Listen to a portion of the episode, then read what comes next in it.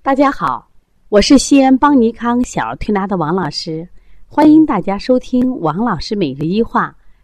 王老师每日一话是西安邦尼康小儿推拿咨询有限公司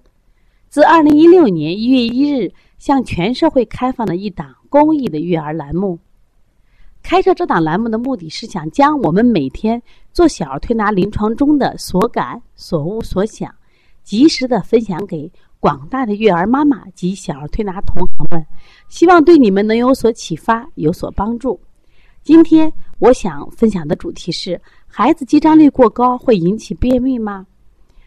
呃，我们来了一个七个月的宝宝，妈妈反映啊，我们这孩子呀便秘挺严重的。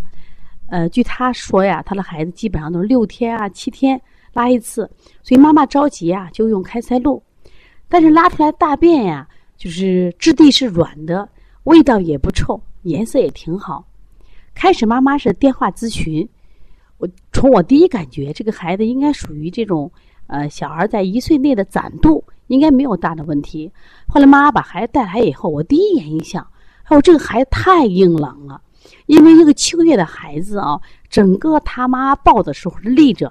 那个小眼滴溜溜转，你去摸他的肌肉，硬邦邦的，而且我让我的血挨个都摸了一遍，啊，都觉得这个肌肉结实。同时，我让妈妈和他的那个保姆阿姨，我说你们来试试你们身上的肌肉，都觉得这个小孩的肌肉太结实了。而且他们也反映这个孩子呢，从小睡眠少得很，说现在七个月一天呢，白天连两个小时睡眠都达不到，而且呢，这个包括晚上的睡眠也特别容易醒。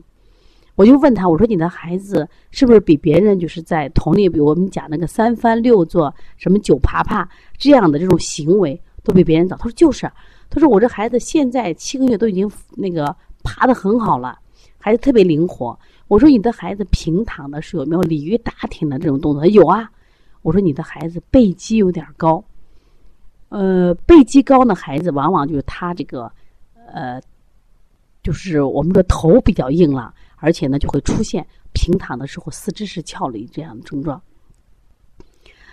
跟孩子沟通的过程中，我就发现这个孩子就是眼里特别有灵气，就是比一般的七八个月的孩子感觉要早熟成熟的多。这实际上都是肌张力过高呃带来的一些症状。那么再仔细问这个孩子的，包括加辅食、喂水的情况，都属于基本正常。那么这个孩子的便秘，那我们就考虑到他会不会是这个呃肛门的括约肌就是过度紧张，导致孩子就是在大便的时候他不能松弛，不能大便。妈妈说每次拉的时候就会拉一点，然后用开塞露一通的话就能拉一堆。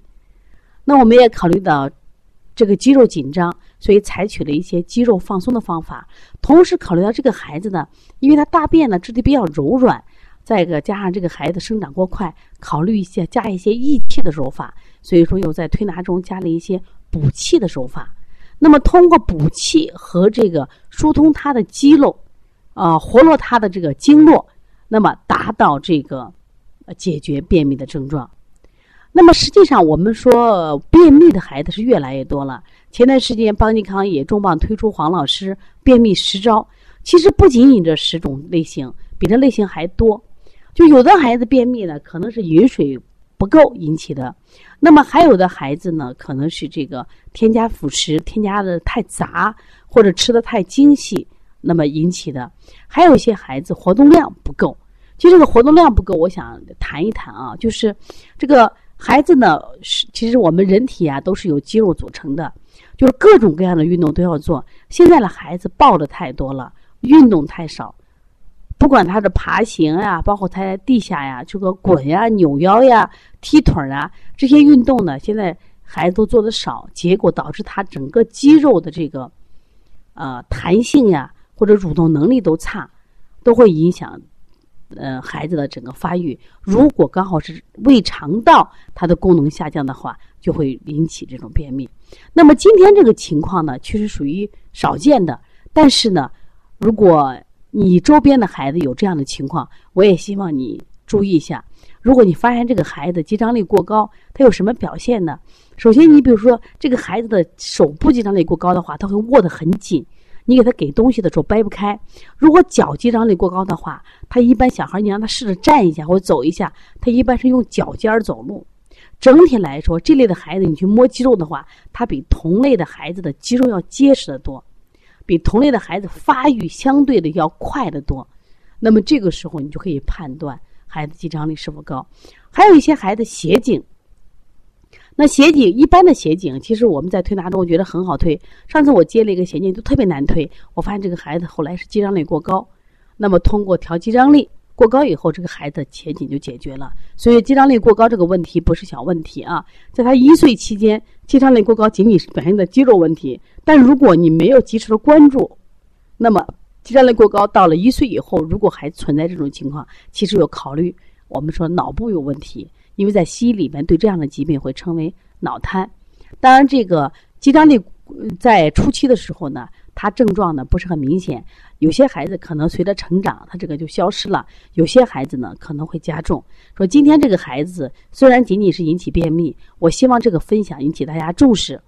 那么如果他是便秘，我们通过调节量力过高解决，但是这个孩子同时还伴有什么呀？影响睡眠。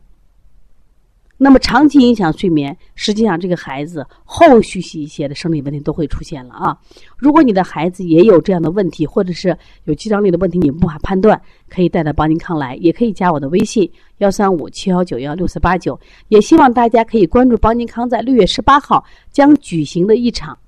鼻炎腺样体的公益讲座。